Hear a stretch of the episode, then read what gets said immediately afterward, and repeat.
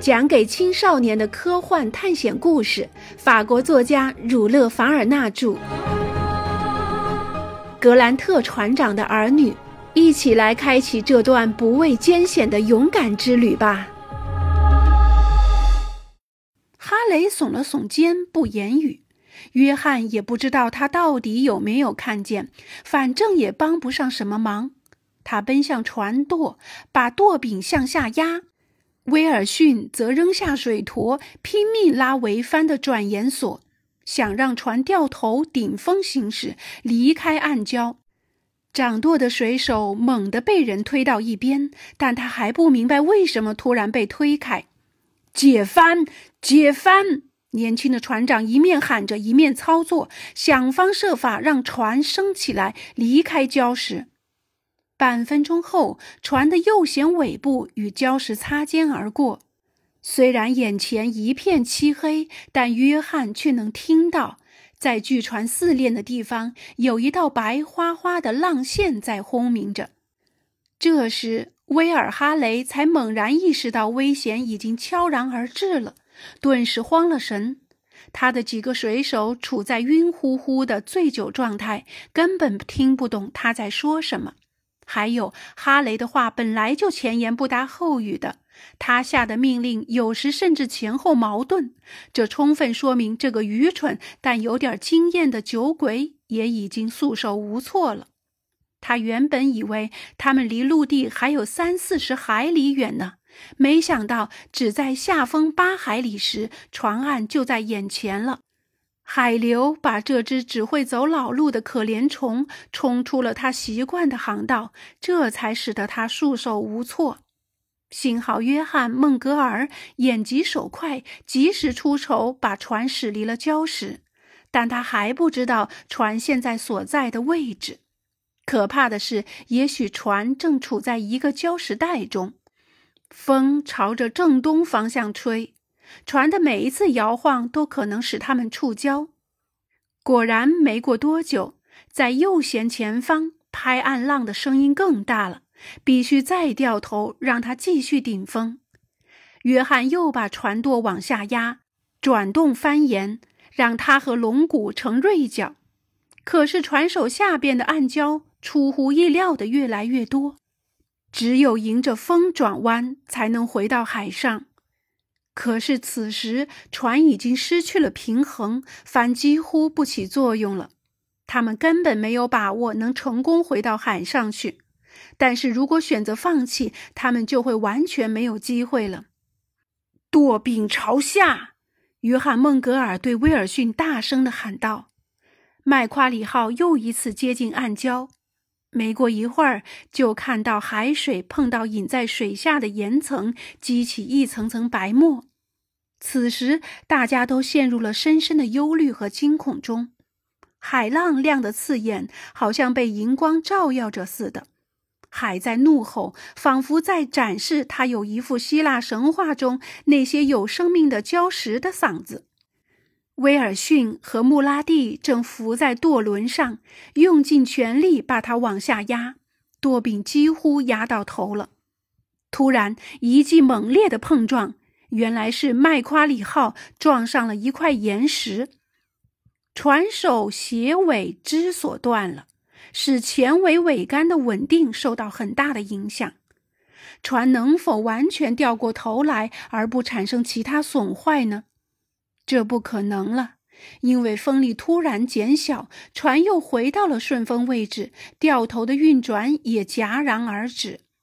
在这只高大的船被海浪从下面拖起来，又送上礁石，重重的抛下，前尾桅杆如同所有的配备装置一起倒了下来。船尾龙骨触了两下海底之后，船停住不动了。往右舷方向倾斜了三十度，船舱的玻璃被撞成了碎片，乘客们纷纷跑到外面来。然而，海浪正在扫荡着甲板，待在那儿同样十分危险。约翰·孟格尔知道船已经牢牢卡在沙里了，便把乘客们都请回甲板舱。情况如何，约翰？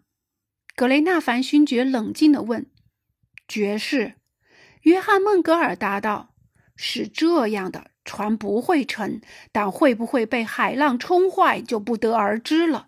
不过幸好我们还有时间想办法。现在是午夜吗？是的，爵士。所以只能等到天亮再说了。难道不能把救生艇放下去吗？海浪这么大，天这么黑，我看不行。再说，也不知道我们是在什么地方靠岸的。那我们就待在这儿等天亮吧，约翰。这段时间里，威尔哈雷像疯子一样在甲板上来回奔跑。他的几个水手已经不再惊慌失措，他们打开一桶白酒，自顾自地喝了起来。约翰想，等到他们喝醉，肯定又会闹得不可开交，又不能指望船长去管住他们。何况这可怜的家伙正急得手足无措、晕头转向呢。他心里只有船上的货，因为那些货没买保险。我破产了，我完蛋了！他连声喊叫，不停地在船上走来走去。约翰·孟格尔根本不想去安慰威尔哈雷。他叫伙伴们拿上枪，处于戒备状态，随时准备击退来犯的水手。这些水手正在喝酒，嘴里骂着低俗不堪入耳的粗话。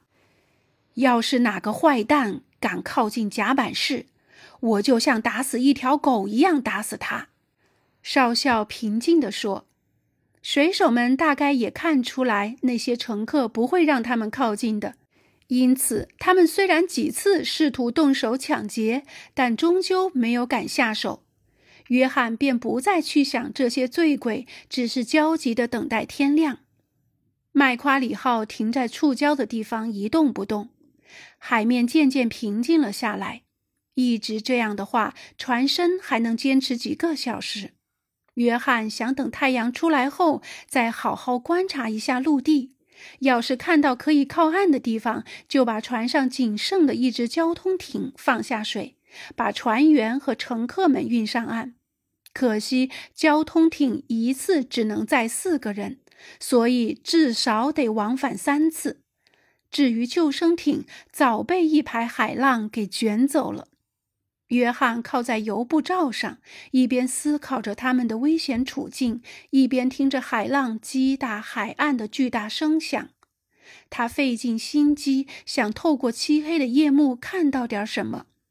他想知道新西兰大陆离他们究竟还有多远。岩礁往往会沿着海岸延伸出十几公里，可是单薄的交通艇能走那么长的路吗？约翰一面思索着，一面希望天赶快亮起来。此时，两位女客已经在卧铺上休息了。约翰的话安抚了他们不安的情绪，而船也不再摇晃，这使他们能够享受几个小时的平静。格雷纳凡勋爵、约翰和其他伙伴，因为没有了喝得烂醉的水手们的肆意嚷叫声。带着连日来的疲劳，也很快进入了梦乡，在睡眠中调整恢复体力。午夜一点钟时，船上一片静寂，船似乎也安心的在沙床上沉睡了。快四点钟时，东方露出几道曙光，在黎明的微光中，天上显出色调深浅不一的云。约翰又走上已残破不堪的甲板，天边弥漫着浓浓的水汽，就像垂着雾的帷幔，从中隐约能分辨出一些模糊的轮廓，但都很高。海上一个个小小的波浪逐渐远去，渐渐地消失在天边凝然不动的晨雾中。约翰还在等，天越来越亮，渐渐泛出红色。在这片广袤的背景下，天边的雾幔缓缓升起，黑色的岩礁渐渐露出水面。接着是一道白色浪花上显出一条线，线上有一个亮点，如同山峰上的灯塔，将亮光投射在看不见的日轮上。那是陆地，船离它不过九海里。陆地。约翰·孟格尔大声叫喊，他的声音唤醒了睡梦中的伙伴们，大家都冲到甲板上，默默地注视着天边逐渐明朗的海岸线。不管是福是祸，他们都将去那里。威尔哈雷去哪里了？格雷纳凡勋爵问。不知道，爵士。约翰·孟格尔回答。那他的水手呢？跟他一样不见了。可能是像他一样，已经喝得烂醉，不省人事了。